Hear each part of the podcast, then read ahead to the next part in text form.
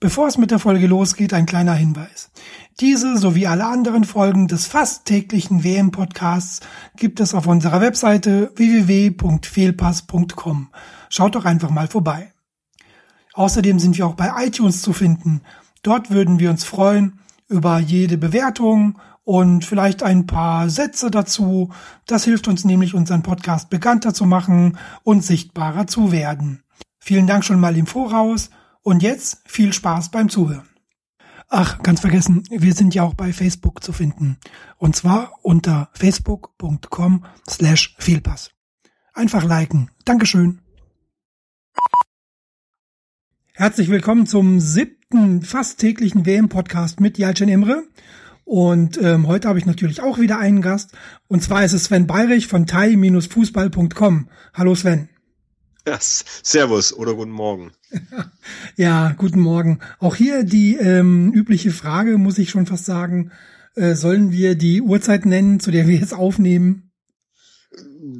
Ja, können wir gerne. Ähm, ich weiß natürlich nicht, ob du das immer so halten willst wie Harald Schmidt der immer so gerne getan hat, als ob er irgendwie nachts um 12 Uhr live wäre, obwohl jeder wusste, dass er um 6 Uhr im Studio bei Sat 1 aufgezeichnet hat. Nee, ähm, nee, nee ja, noch nie. Ich finde es ja schon, ich finde ja schon nerdig, wenn wir sagen, wir sind jetzt hier um äh, 2 Uhr und ähm, 21 äh, quasi live drauf. Ja. Und zwar direkt nach dem Spiel eben von Japan gegen Griechenland. Aber da ähm, reden wir gleich drüber und natürlich auch ähm, über die anderen Spiele des heutigen Tages. Äh, vorher wollte ich eigentlich auch dich fragen, ähm, wie ist es denn so nach einer Woche WM? Macht so Spaß? Geht's dir gut? Findest du das ähm, okay, was dir, was da geboten wird? Also ich bin insgesamt von der WM super positiv überrascht. Ähm, mhm. ich habe selber quasi bis äh, zum Anstoß null WM-Fieber verspürt. Ging ja vielen so in der Timeline, in der Twitter-Timeline. Auch nach diesem äh, unsäglichen Elfmeter im Eröffnungsspiel für Brasilien, dann eigentlich schon wieder gar keinen Bock mehr gehabt. ähm, aber die Spiele an sich größtenteils finde ich haben eine sehr hohe, sehr hohe Qualität. Hm. Wir sehen ja relativ wenige torlose Spiele. Wir sehen relativ viele Spiele, wo auch in den letzten Minuten gerade noch Tore fallen. Mhm. Ähm, Spielverlagerung bestätigt ja irgendwo auch, dass äh, diese WM weitaus vom, aus taktischer Sicht interessanter ist als ähm, zuvor. Mhm. Mhm. Und ähm, ich denke auch, dass man, also denke, dass das stimmt und ich denke auch, dass die Bedenken, die man vorher hatte äh, hinsichtlich der teilweise tropischen Temperaturen Gut, heute in Rio vielleicht nicht unbedingt, aber ansonsten in Brasilien teilweise hinsichtlich der tropischen Temperaturen, dass man da halt gesagt hat, boah, es wird eher so ein bisschen so Traberfußball, ähm, man eines Besseren belehrt wird, weil die Spiele doch relativ ähm, flott ähm, vonstatten gehen, auch wenn mal so die eine oder andere Pause im Spiel drin ist. Mhm. Ähm, mir macht die WM unheimlich viel Spaß zum Schauen und ähm, das Schlimme ist halt wirklich, dass du halt dann echt, ich habe noch kaum ein Spiel verpasst. Ähm, ich glaube eins, vielleicht Respekt. höchstens, ja. Und ähm, du dann halt auch da ist ja so, ah, wann ist endlich 6 Uhr, wann geht das erste Spiel los? Das Schlimme für mich ist, ich selber komme eigentlich gar nicht mehr dazu, ähm, für, für Teil Fußball ähm, irgendwelche Sachen zu machen und zu schreiben. Momentan, ähm, weil ich einfach so in dieser WM drin hänge und ähm, das ist äh, ja, aber so immer so zwischendrin und nur halbgare Sachen ist halt auch ein bisschen schlecht. Ähm, deswegen sage ich auch, okay, es kommt halt erstmal WM und die ist halt auch irgendwann mal vorbei und dann geht's halt wieder los, ja. Hm, ja, also das sind halt eben 30 Feiertage so alle vier Jahre, oder? Könnte man so in etwa sagen, ja. Also wenn das zumindest von den Spielen her so weitergeht, kann man das äh, durchaus als Feiertage bezeichnen. Äh, sofern also nicht jedes Spiel ein ähm, Iran, Nigeria, ähm, Japan, Elfenbeinküste oder auch Japan, Griechenland ist, womit wir hier eine hervorragende Überleitung zu dem gerade eben gesehenen Spiel hätten. Wow, vielen Dank, vielen Dank. ja, also dann äh, steigen wir doch gleich ein. Hier gerade abgepfiffen worden. Ähm, Japan gegen Griechenland ein 0 zu 0 der ja durchwachsenen Sorte, würde ich jetzt mal für mich sagen. Ähm, stellenweise gab es ja einige Möglichkeiten für die Japaner, die immer wieder und wieder eben an der Physis der Griechen zerschellt sind, oder?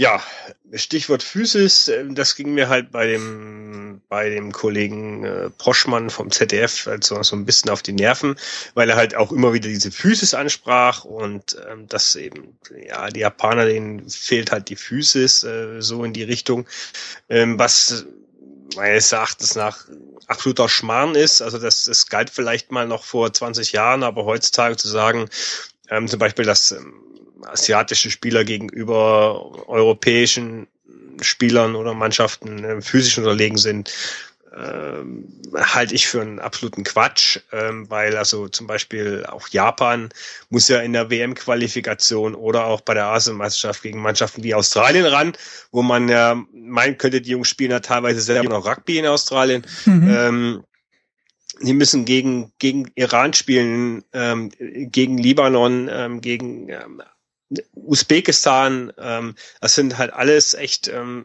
kernige, stämmige Burschen da in der Mannschaft, ähm, gegen die man sich da durchsetzen muss. Und damit, ähm, die kannst du dann halt letztendlich meines persönlichen Erachtens auch nur mit Technik schlagen. Ähm, die, die, gehen, die gehen heutzutage genauso ins Fitnessstudio und haben ihre Fitnesseinheiten und sind ähm, körperlich für ihre Verhältnisse körperlich stark. Klar, wenn ein Spieler, der 1,60, 1,70 ist, genau. auf einen 1,90 Meter kriechen draufläuft, dann macht's aber bumm und der Japaner fällt um. Jo, ja, aber ähm, prinzipiell ist mir das irgendwo als Ausrede zu billig. Und um auf das Spiel von heute zu kommen, in Ansätzen hat man das bei den Japanern gesehen, dass sie es technisch drauf haben. Letzten Endes aber meines Erachtens nach einfach auch nicht konsequent genug ausgespielt haben und auch ähm, irgendwie irgendwo hat mir hat mir ein Tick gefehlt. Das war ich fand es besser als gegen die Elfenbeinküste. Ja, auf alle Fälle. Aber ähm, ich glaube auch, dass sich natürlich die Elfenbeinküste jetzt nicht so hinten reingestellt hatte, wie es Griechenland heute getan hat. Dass ja, er teilweise mit, mit zehn Mann jetzt, ja. Eben mit, mit einem Zweierriegel vor der Abwehr stand. Ähm, und dann, wenn du natürlich die körperliche Größe nicht unbedingt hast, um zum Beispiel mit hohen Flanken im Strafraum zu punkten, wie es bei den Japanern der Fall ist, dann fällt ja schon mal quasi ein taktisches Mittel weg. Und wenn im Strafraum, um den Strafraum zehn Kriegen stehen, dann sagst du dir, okay, was mach ich jetzt? Spiele ich flach durch die Mitte, bleibe ich hängen. Ja, ähm, natürlich, aber ich meine, ich finde, man hat schon auch ähm, gesehen, gerade im ersten Spiel gegen die Elfenbeinküste, ähm, dass es einfach gegen diese muskulösen großgewachsenen, breit gebauten Gegenspieler halt dann nicht gereicht hat. Also gerade die zwei Tore, wenn du dich noch erinnerst, ja, das, die waren ja sehr, sehr ähnlich. Aber bei beiden Toren dachte ich mir auch so, naja gut, äh, wie soll denn der Japaner eigentlich da drankommen? Rein physisch, ja, wie soll das denn gehen? Und jetzt ähm, hat mir auch so ein bisschen heute, klar, nicht nur so ein bisschen die Kraft, sondern eben die Konzentration hinten, wie du schon gesagt hast, gefehlt und auch ähm, ein Ticken mehr Geschwindigkeit. Ja, also wenn man schon so großgewachsene Kerle hat, dann könnte man es mit ein bisschen mehr Tempo versuchen. Aber ähm, ja, wie denn aufnehmen, wenn die Griechen sowieso nicht mehr aufrücken ähm, nach der roten Karte? Ne? Da hast du gar nicht mehr den Platz und äh, die Möglichkeiten da auf Geschwindigkeit zu kommen. Also äh, ja. ja. Im Endeffekt, im Endeffekt kannst du sagen, vielleicht wäre es für Japan besser gewesen, ähm, sich einfach ähm, zurückzuziehen. Ja, ähm, Kolumbien hat das heute, der hatten das ähm, zweimal recht gut versucht, so mit langen, also mit Kontern, ähm, mit langen Bällen nach vorne. Mhm, ähm, Kolumbien, ja. Das, das, das wäre vielleicht äh, so ein Mittel gewesen für Japan, dass man einfach sagt, man zieht sich halt zurück und, und man setzt dann auf Konter und man kann dann seine Schnelligkeit ausspielen. Zumal man dann auch vorne weniger Gegenspieler hat. Nur wenn sich halt die Griechen mit zehn Mann an ihren Strafraum stellen und die Japaner stellen sich mit zehn Mann an ihren Strafraum, dann haben wir ja jetzt auch nicht unbedingt ein Fußballspiel, dann haben wir vielleicht ein American Football Spiel. Ja, ähm, äh, ja aber grundsätzlich. Das ist halt, ja. ist halt die Frage, was, was, was machst du da, ja? Und, und, und ich fand das heute, wie gesagt, ich fand, dass die Japaner heute besser gespielt haben als gegen die Elfenbeinküste. Hm. Aber trotzdem das letzte Quäntchen Glück irgendwo auch zum Teil gefehlt hat. Ähm, die Griechen hatten ja, glaube ich, wenn du so nimmst, hatten sie, glaube ich, eine einzige richtige Chance. Das war in der ersten Halbzeit, ja. ähm, die von einem japanischen Torhüter auch ähm, super gehalten wurde. Und ansonsten war von den Griechen halt einfach nicht viel zu sehen. Ich weiß es nicht. Also ich, ich denke mal, dass Japan jetzt auch rausfliegen wird. Also ich kann mir nicht vorstellen, dass sie jetzt im letzten Spiel noch ähm, irgendwie gewinnen sollten. Es sei denn, Kolumbien sagt sich irgendwie so, oh, ist uns jetzt wurscht, ja. Hm, ein bisschen schonen für die K.O.-Runde. Ja. ja, ist ja aber auch gefährlich. Ähm, wie wir ja nicht nur in dieser Saison gelernt haben, die, das Thema mit dem, mit dem Spannungsabfall. Das, ähm ja, absolut. Also das war, das war ja auch so ein, so ein, so ein ich habe ja heute Nachmittag diesen, ähm, den Bockcast gehört wo es eben auch noch ging, ob man da jetzt, äh, Chile war das, glaube ich, ähm, ob man da jetzt im letzten Spiel äh, Vollgas spielt oder nicht, ja. Mhm. Genau, Chile, Holland, ähm, weil beide schon durch sind und ich mir dann eigentlich auch so gedacht habe, nee, also ähm, das wird in der Form nicht passieren. Ich denke, Chile wird Vollgas geben, weil die wollen drei Siege haben. Ja, so oft sind die jetzt auch nicht bei einer WM. Und ähm, Holland ähm, will einfach Gas geben, weil das ist Van Gaal, ja, ähm, damit der mit noch größeren Eiern ins Achtelfinale reingehen kann. Ja, und eben auch nicht gegen Brasilien spielen, ne? Ich glaube, das ist dem Van Gaal dann schon wieder wurscht. Hm. Weil dann sagt er sich, das ist mir vollkommen scheißegal. Also wer da, egal wer da kommt, ja. Hm. Ähm, ich glaube, so viel Selbstbewusstsein hat der Van Gaal und ich glaube auch so viel Selbstbewusstsein haben die Holländer. Und die, Kolum und die Kolumbianer dann auch. Ja, trotz des knappen Sieges gegen, ähm, äh, gegen Australien, ähm, die mir gegen Holland, ich konnte zwar leider nur die zweite Halbzeit sehen, aber sehr, sehr gut gefallen haben. Ähm, mhm. Die halt quasi äh, das bisschen mehr den Punch hatten, den halt die Japaner leider in diesen zwei Spielen bis jetzt nicht hatten. Und den sie vermutlich auch im dritten Spiel nicht mal so einfach wiederfinden werden. Ähm, Zaccaroni hat ja auch noch eine Umstellung vorgenommen. Der ähm, Kagawa, der ist ja draußen geblieben, er kam dann später mhm. rein. Endo kam diesmal ein bisschen früher rein. Ähm, in der Elfenbeinküste wurde er ein bisschen später eingewechselt. Aber ähm, Kagawa hat ein bisschen besser gespielt. Aber von Endo war jetzt, fand ich persönlich, auch nicht allzu viel zu sehen, wie schon eigentlich auch im, im ersten Spiel also generell finde ich schon wirklich schade, was Japan so gezeigt hat bisher. Ähm, sie waren schon so, mh, hm, naja, jetzt nicht ganz so gehypt. Natürlich nein, bei weitem nicht so gehypt wie zum Beispiel äh, Belgien oder Chile. Aber es gab doch noch einige Leute, die sie halt unter den ersten acht oder zehn einsortiert hätten jetzt bei dieser WM. Ähm, was mich persönlich wirklich überrascht hat, eben aufgrund des Potenzials in der Mannschaft, aufgrund der zahlreichen Legionäre, die sie haben. Viele davon auch aus der Bundesliga. Hasebe, Okazaki, Uchida zum Beispiel sind ja eben von da und ähm, gibt ja noch eben viele internationale, also Honda als großer Star und ja. ähm, Nakatomo, der spielt glaube ich ja, in der ja. in der italienischen Liga. Ja, richtig. Also, da ist schon was drin, also nach vorne und dem vor allen Dingen im Kombinationsspiel hat man denen schon einiges zugetraut, ne? Aber es ist halt, glaube ich, mit die die ungünstigste und, und schlechteste ähm, Auslosung eigentlich und die, die mieseste Gruppe, die sie einfach erwischen konnten, weil es sind einfach. Im Nachhinein, ja. Die, es sind einfach drei Mannschaften, die sind halt robuster, die sind äh, körperlich äh, stabiler und einfach eben dann stärker und ähm, ja, wie wir gesehen und, haben, reicht das halt auch jetzt nicht. Ähm, und spielen im Endeffekt und spielt im Endeffekt einen Fußball, der denen vielleicht nicht unbedingt entgegenkommt. Ja, das äh, eben auch noch. Wenn ähm, ich mal kurz, wenn ich kurz dazu zwei Tweets zitieren darf. Einer ist ähm, von ähm, Asian Football Feast ähm, von Paul Williams. Disappointing, frustrating, Japan simply not good enough.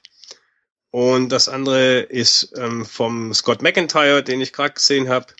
Really don't know what's happened to Japan. Twelve months ago they were flying. Here tactically rigged, key players with too many pure decisions. Mhm. Das fasst das, glaube ich, relativ gut zusammen. Ja, wobei rein rechnerisch, ich ja, weiß, da stehst du nicht ja. so drauf. Rein rechnerisch wäre ja noch irgendwas möglich, ne? Also Natürlich ist es noch möglich. Ähm, ich gebe ja die Hoffnung auch nicht auf. Nur letztendlich sagst du dir, pff, was willst du dann im Achtelfinale? Ja, ähm, du schreibst dir das dann irgendwie auf die Fahne, dass du mit mit Hängen und Würgen ins Achtelfinale gekommen bist, nur um dann da irgendwie äh, mit irgendwie keine Ahnung aus dem Turnier rausgeschossen zu werden. Gegen, gegen Italien oder so. Ja, hm. ja eben. Ich bin ähm, ein bisschen enttäuscht von der Performance, aber so scheint es ja vielen zu gehen. Ja. Ähm, immerhin, ich habe was gelernt. Und zwar die ähm, ganze Vorberichterstattung und Nachberichterstattung in den Medien ist ja furchtbar. Ich glaube, da sind wir uns ja einig. Mhm, ähm, absolut, ja. Während der Fußball eben okay ist, aber davor und danach, was da gezeigt wird, naja.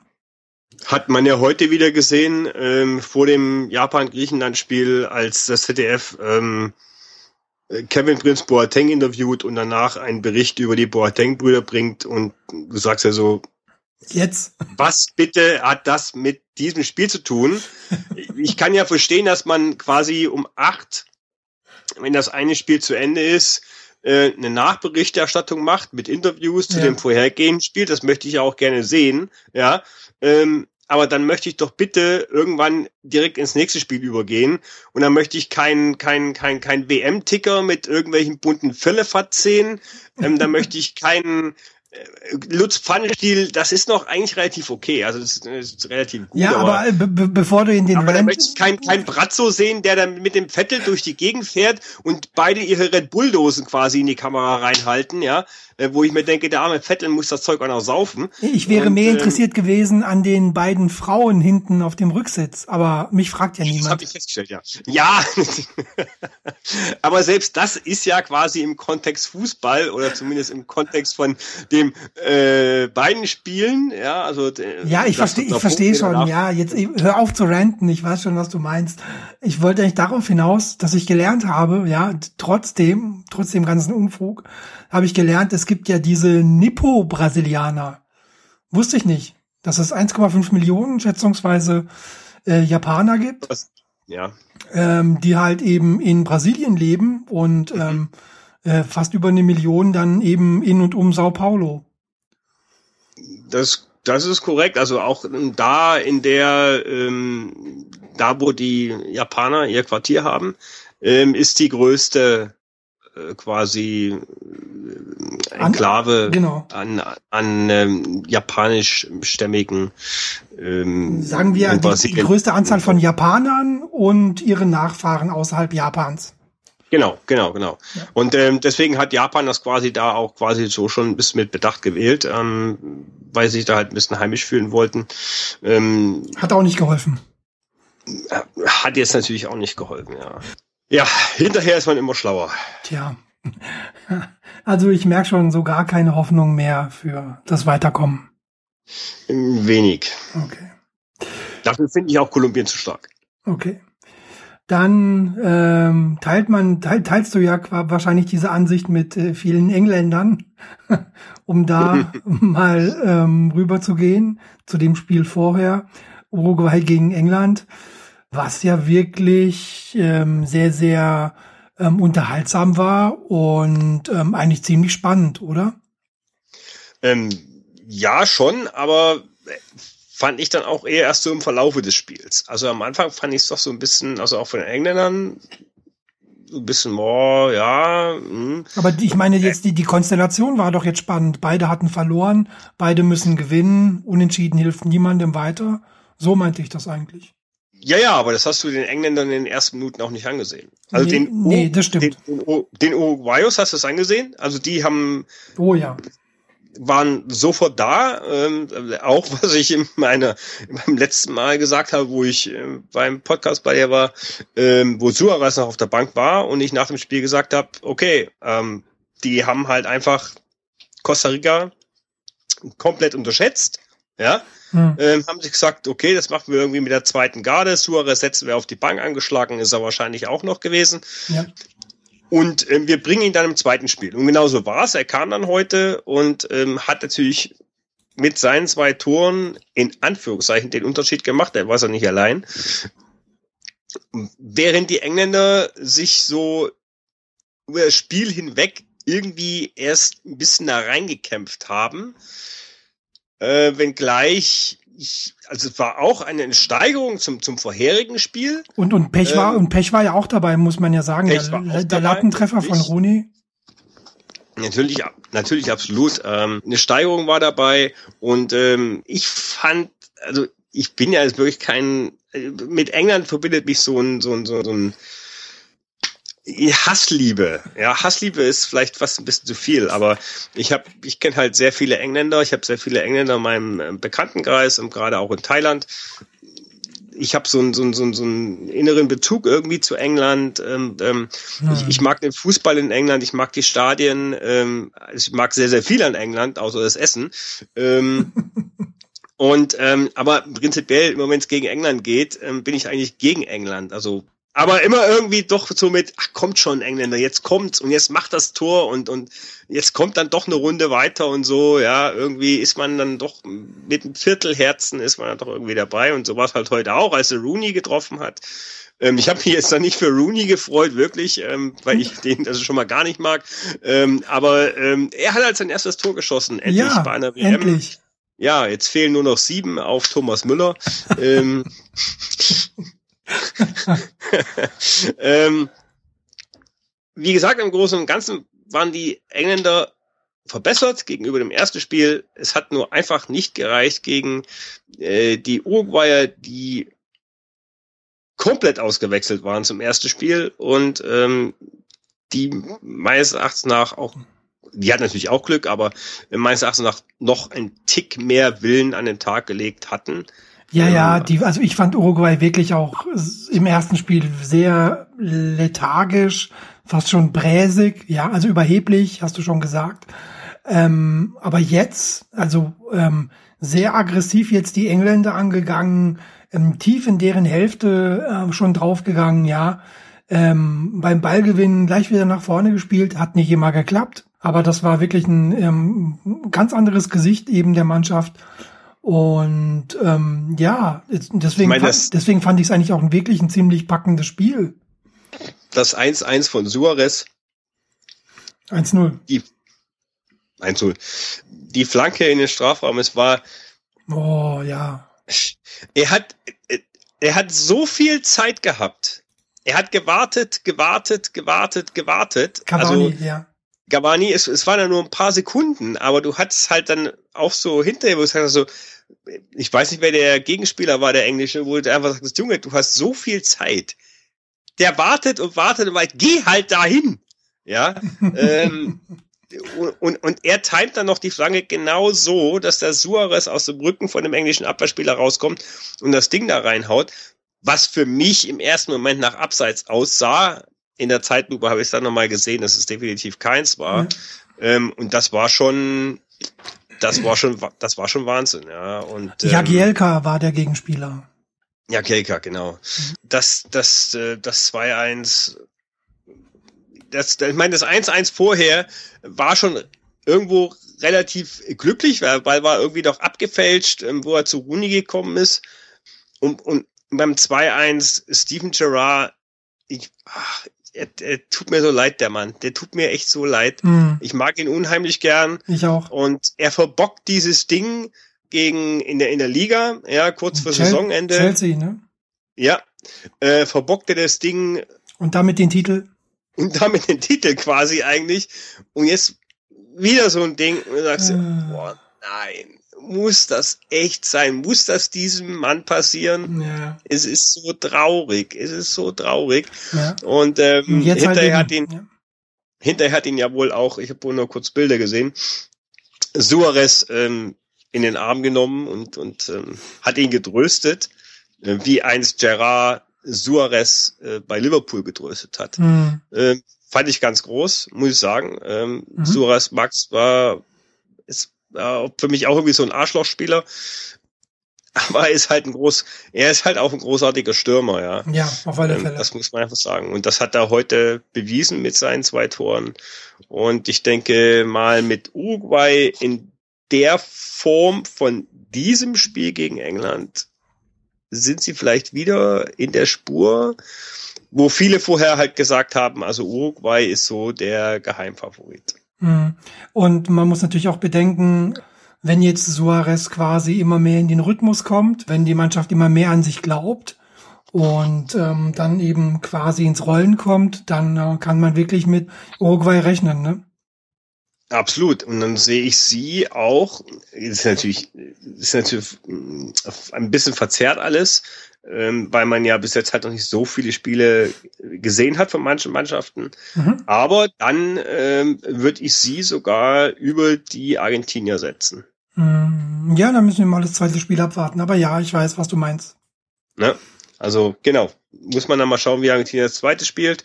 Ähm, aber wenn man jetzt dieses Spiel gegen England zugrunde legt, dann alleine, was man halt, was halt auffällt, ist einfach diese, bei dieser WM, diese Entschlossenheit, der Wille, mhm. der teilweise einfach da ist, ja. Ob das, ähm, vor allem der, der vor allem bei den, bei den ähm, südamerikanischen Mannschaften auffällt. Das ist das Interessante. Gerade die fallen, finde ich, auf durch ähm, enorme Laufbereitschaft. Also ja.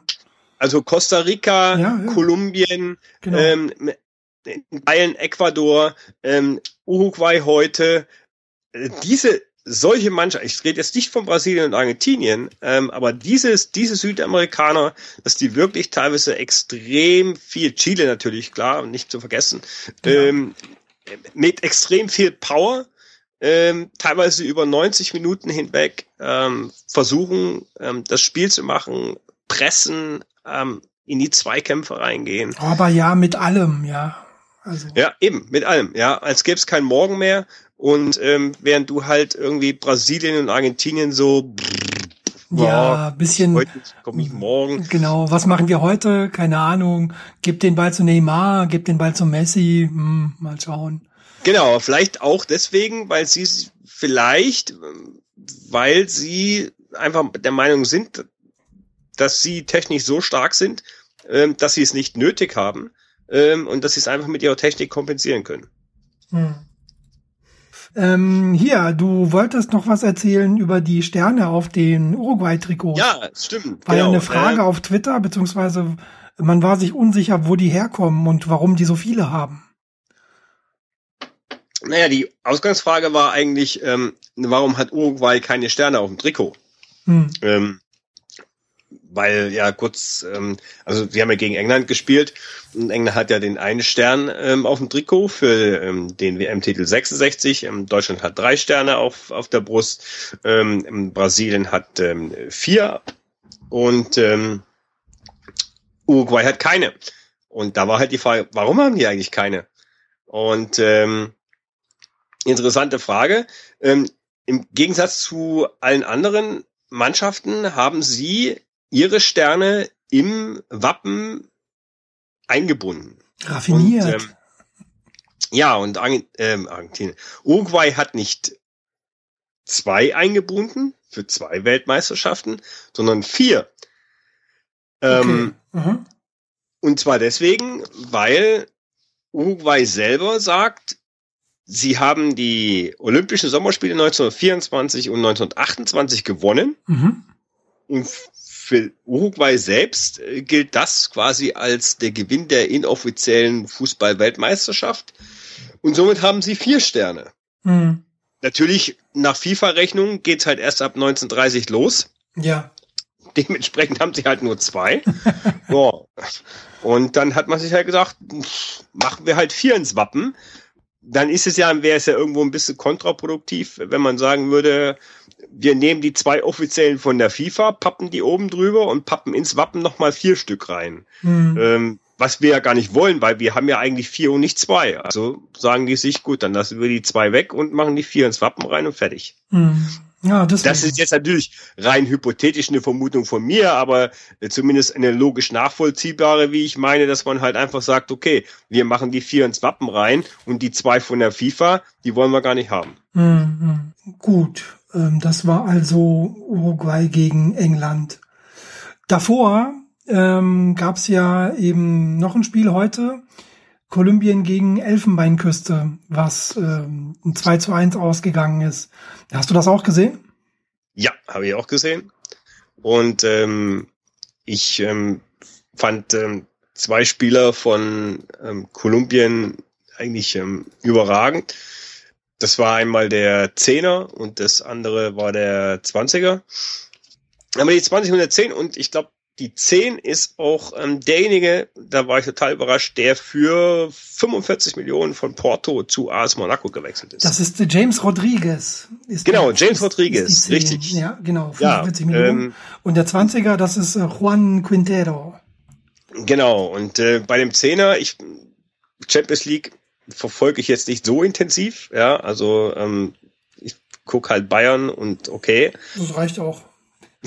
Da, siehst du auch die meisten Spiele meistens, also Sven. ja, das reicht auch.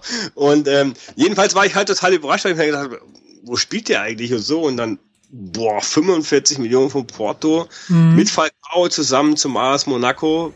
Boah, nicht schlecht. Ähm, das war ja, glaube ich, der Junge, der hat das 1-0 geschossen mit diesem wuchtigen Kopfball. Ja. Den fand ich ganz große Klasse. Wie gesagt, den 20er fand ich auch große Klasse. Und ähm, bei, bei der Elfenbeinküste, ich, ich, ich, ich weiß nicht, was ich aus dieser Mannschaft machen soll, weil ähm, die letzten 15 Minuten waren ja wirklich ein recht ansehnliches Spiel, also von beiden. Und ähm, aber die größte Zeit ist halt die Elfenbeinküste echt so über den Platz getrabt, äh, wo du gedacht hast, so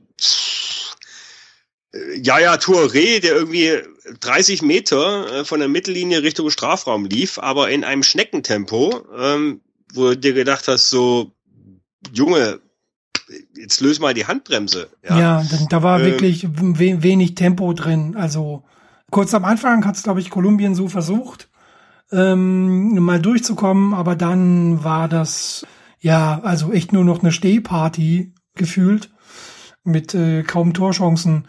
Aber dann in der, ähm, in der zweiten Halbzeit, so eine Stunde war es, glaube ich, war, glaube ich, vorbei. Dann ging es erstmal los. Lustigerweise, ähm, nachdem ähm, Drogba eingewechselt wurde. Also Drogba kam in der 60. gegen Japan kam in der 62. und äh, da ging das irgendwie ein bisschen schneller mit den zwei Toren. Aber das hat ein bisschen länger gedauert, bis äh, die Elfenbeinküste da ins Rollen kam. Was letzten Endes aber trotzdem irgendwie nur Halbgares war, ähm, was da meines Erachtens nach zustande gebracht wurde. Und da sind wir auch wahrscheinlich auch wieder bei dem Thema, die Elfenbeinküste, die Spieler, die sind einfach zu alt. Ja, das auch und vor allen Dingen die Defensive finde ich wirklich echt schlimm, ja. Also hinten habe ich das Gefühl, wissen die meisten eigentlich gar nicht, was sie da tun sollen.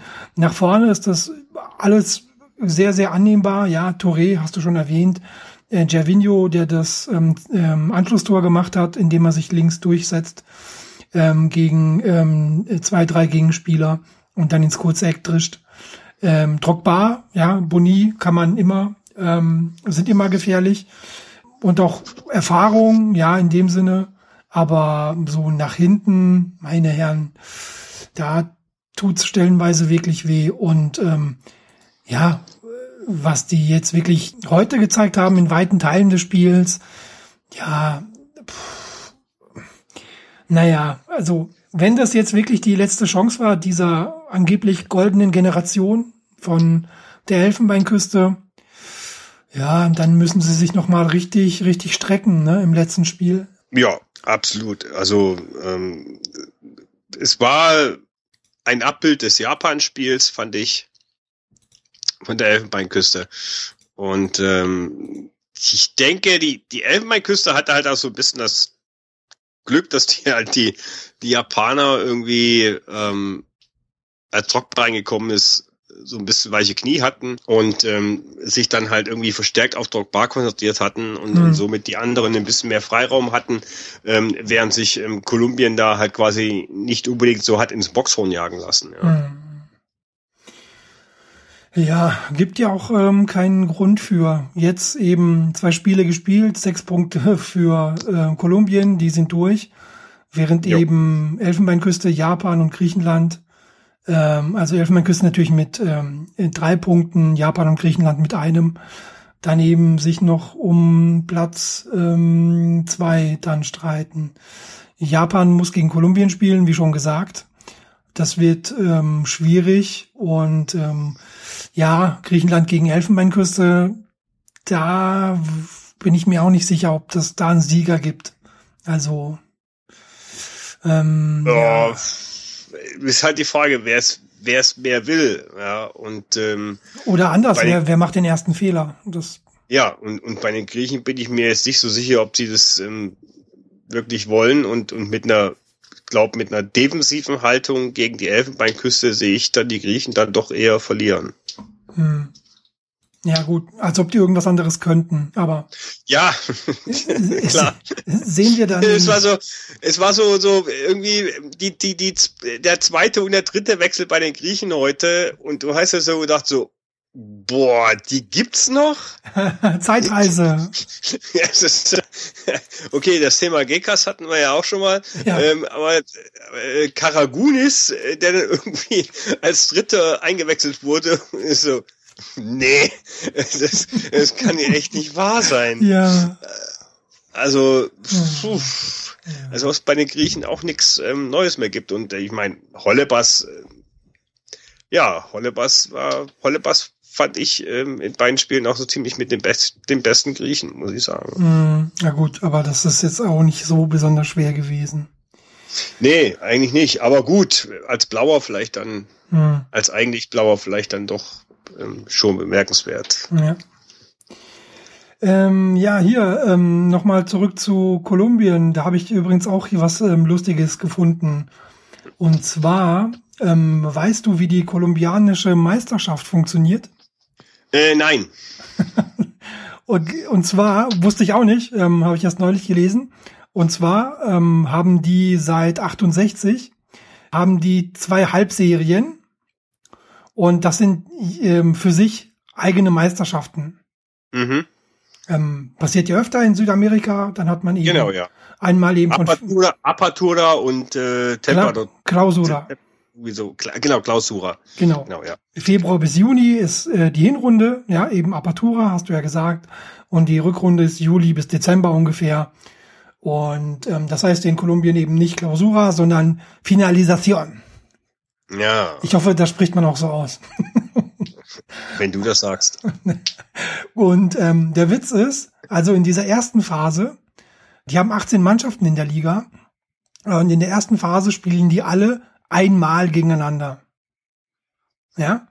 Und mhm. dabei ist auch festgelegt, dass man am neunten Spieltag äh, an, an dem müssen die Klassikos stattfinden, also die ähm, Stadtderbys oder halt ja, okay, Spiele mit ja. Derby-Charakter. Ja, das geht nur am am neunten Spieltag. Okay, also quasi zur Hälfte. Genau. Der Saison. Genau, zur Hälfte der Saison ist immer halt Derby-Tag. Und das im, in, der, in, der, in der ganzen Liga. So. Wie gesagt, man spielt quasi einmal die Hinrunde, dann ist aber auch fertig. Und äh, der Sieger eben davon ist auch äh, Meister. So. Jetzt gibt's dann noch eine zweite Phase. Und ähm, die ist eine Gruppenphase. Und ähm, da spielen dann ähm, jetzt die acht bestplatzierten Vereine, haben also zwei Vierergruppen. Und dann gibt's ähm, Hin- und Rückspiel.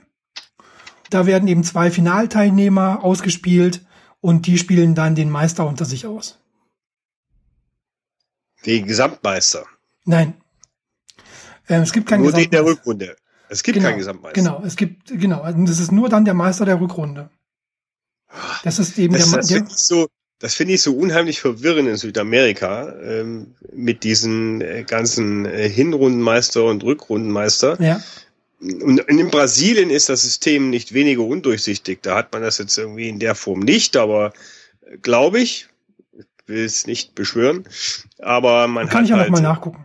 so die ganzen regionalen Meisterschaften in Brasilien, ja, bevor es dann irgendwann mal ähm, zur richtigen Meisterschaft dann da geht. Hm. Ähm, Ja, also ich mir, mir letztes auch irgendwie von einem ähm, ähm, Brasilianer, der in Thailand spielt, ähm, erklären lassen. Also da in Südamerika, das ist immer so mit diesem ganzen, ja, wie du schon sagtest, Apertura und ähm, Klausura.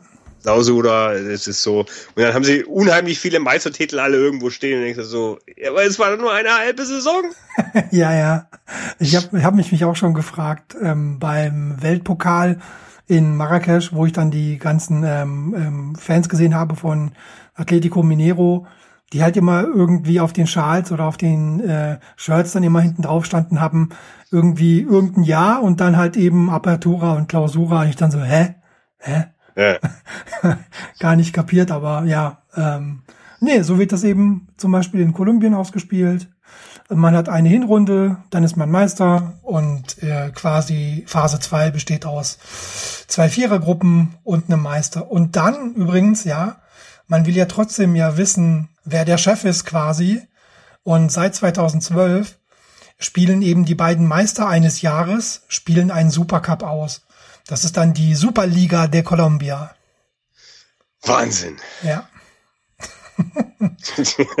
ja, das ist der äh, Wissens Fußball äh, äh. Äh, herzlich willkommen. ja, bei Fehlpass. Genau. Nee, sehr schön. Dann, boah, wir quatschen schon wieder ewig viel zu lange. Ja, ich, ich merk's ja. Ach ja. Wenn ich dich langweile, musst du sagen. Nein. Okay. Äh, gut, dann ähm, machen wir eben noch schnell den Blick auf die Spiele heute.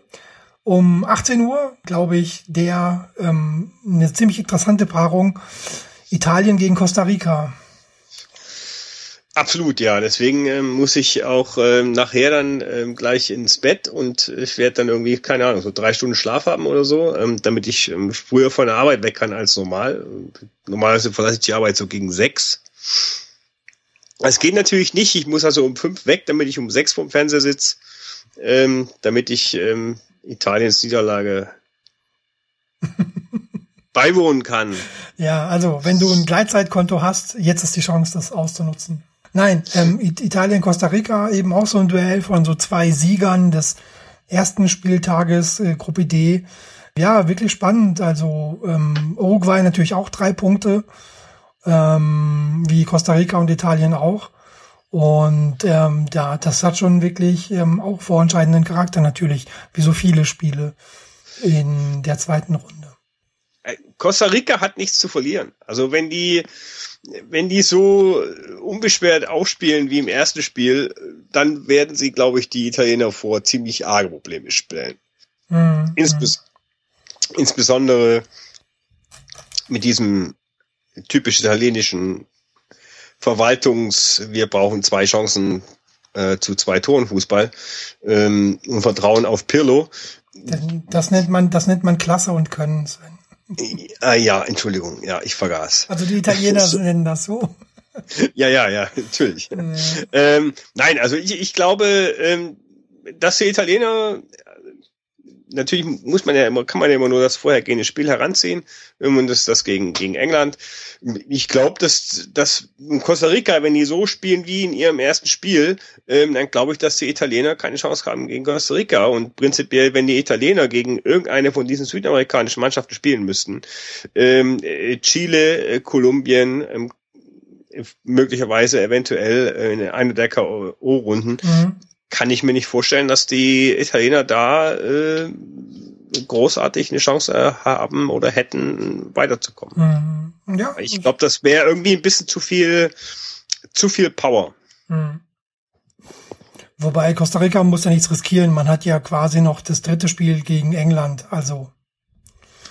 Nee, natürlich nicht. Aber deswegen sage ich ja auch, ähm, Costa, das ist der Vorteil. Costa Rica kann halt relativ befreit aufspielen. Mhm. Ja, Ita gut, Italien kann das logischerweise auch, ja, die können sich auch sagen, ja, nur da muss man halt dann vielleicht aufpassen, dass man sagt, ja, okay. Man hat das, man hat das letzte Spiel gegen Uruguay, ne? Also das ist halt auch nicht so. Stimmt, ja. Man hat das letzte Spiel gegen Uruguay, muss man natürlich auch aufpassen und muss sagen, mache ich das Ding jetzt äh, lieber sicher gegen Costa Rica, als dass ich dann gegen Uruguay noch zittern muss, ja. Mhm. Und Costa Rica sagt sich, boah, läuft ja eh ganz gut, ähm, wir können befreit aufspielen. Und ähm, ja, wird spannend. Vielleicht, vielleicht steht Italien unter größerem Druck als Costa Rica. Hm, werden wir sehen. Heute 18 Uhr. Ähm, 21 Uhr, Schweiz gegen Frankreich. Ähm, bei aller Liebe, so richtig scharf drauf bin ich jetzt wirklich auf beide Mannschaften nicht. Nö, ich auch nicht. Ähm, ich habe, ähm, glaube ich, beim äh, Tweet Cup ähm, ein 1-1 getippt. Mhm. Aus dem Bauch raus. Kann ich nicht begründen, warum. Ähm, ich fand die Schweizer jetzt nicht so schlecht im ersten Spiel. Ähm, ich könnte mir aber vorstellen, dass sie äh, gegen die Franzosen, dass das Spiel der Franzosen denen weitaus besser entgegenkommt. Ja, klar. Und, ähm, sie müssen halt dann nicht das Spiel machen. Also ja, das und, erwartet ähm, niemand von der Schweiz. Und dass die, dass, dass man da durchaus äh, Chancen hat, äh, gegen Frankreich einen Punkt zu holen. Also das denke ich ist durchaus drin. Mhm. Und Honduras war jetzt auch nicht der Gegner für Frankreich, das muss man dazu sagen. Ja, die, die spielen um 0 Uhr in einem Spiel, wie hast du es genannt, äh, nur für die Nerds. Ja, so. Ecuador gegen Honduras um 0 Uhr.